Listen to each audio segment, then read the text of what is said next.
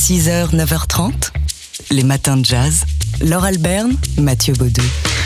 C'est un documentaire qui fait chaud au cœur. Une heure et demie passée en la chaleureuse compagnie d'Ella Fitzgerald. Just One of Those Things, c'est le titre de ce documentaire à voir sur le site d'Arte, réalisé par Leslie Woodhead. On revient donc sur la vie et la carrière d'Ella Fitzgerald, de la First Lady of Swing, à commencer par cette nuit de 1934, euh, lors de laquelle elle, participe euh, à la scène ouverte de l'Apollo Theater à Harlem pour devenir danseuse. Oui, elle a voulu devenir danseuse au départ, Ella Fitzgerald.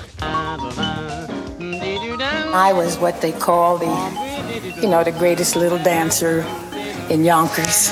And, uh, On disait de moi que j'étais la meilleure petite danseuse du quartier de Yonkers, mais ces deux sœurs avant moi étaient les meilleures danseuses du monde. Les Edward Sisters se produisaient à l'Apollo et quand j'ai vu leur numéro, j'ai pensé mais pas question de danser après elles. 'cause They stopped the show. Elles ont eu une véritable ovation. And the man said, You're out here. He says, Well, do something. And I sang, If a boy's Le présentateur m'a dit bah tu es là alors vas-y. Alors j'ai chanté et tout le monde a dit bah cette fille chante bien. Et voilà comment ça a commencé pour Ella Fitzgerald qui aurait pu devenir danseuse ou pas et heureusement pour nous elle est devenue chanteuse. Elle est devenue euh, l'une des euh, plus grandes interprètes du Great American Songbook, par, euh, par exemple, mais elle a aussi participé à la révolution de- du bebop sous les yeux ébahis de Dizzy Gillespie. Tout ça, vous pouvez le voir et le revoir avec des, des interviews hein, de, de jazzmen et de musiciens d'aujourd'hui qui reviennent sur leur admiration pour Ella Fitzgerald. Exactement, il y a Jamie Cullum notamment, il y a Kenny Barron qui, qui raconte à quel point il admirait la Fitzgerald. Il y a même un témoignage d'époque de Dizzy Gillespie. Et puis, et c'est extrêmement précieux, des interviews comme vous venez de l'entendre d'Ella Fitzgerald elle-même. C'est donc un, un documentaire à voir jusqu'au mois de février sur le site d'Arte. Ça s'intitule Just One of Those Things. 6h, 9h30, les matins de jazz. Laure Alberne, Mathieu Baudou.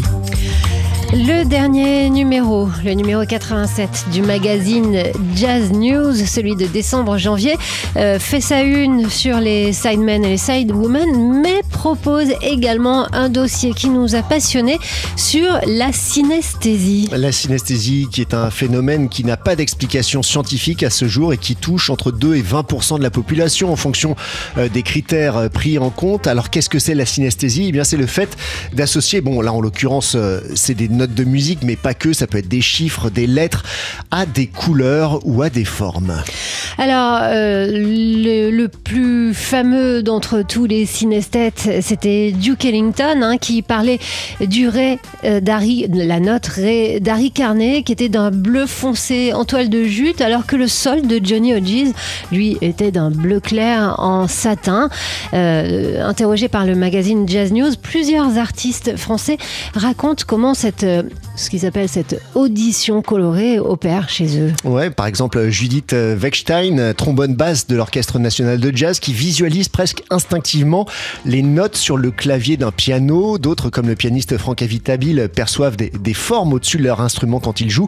Et puis il y a le pianiste de jazz italo-israélien Yakir Arbib, qui euh, d'une, avec une déficience visuelle, qui raconte que depuis son plus jeune âge, lorsqu'il entend une note, eh bien il voit une couleur spécifique, une association de la vue et de l'ouïe, qui ne se limite d'ailleurs pas qu'à la musique, puisqu'il dit également marier les couleurs avec les chiffres.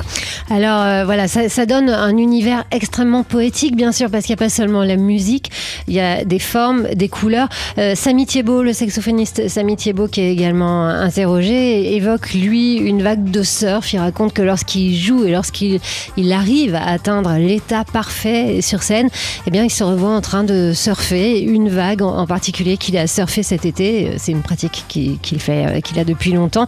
Voilà, donc cet univers très poétique. Merci le magazine Jazz News, le dernier numéro de Jazz News qui nous y plonge dans un dossier spécial. 6h, 9h30, les matins de jazz. Laure Alberne, Mathieu Baudou. C'est une très longue euh, enquête à lire sur le site du Monde. Elle est signée Aurélien Tonnet et Laurent Carpentier.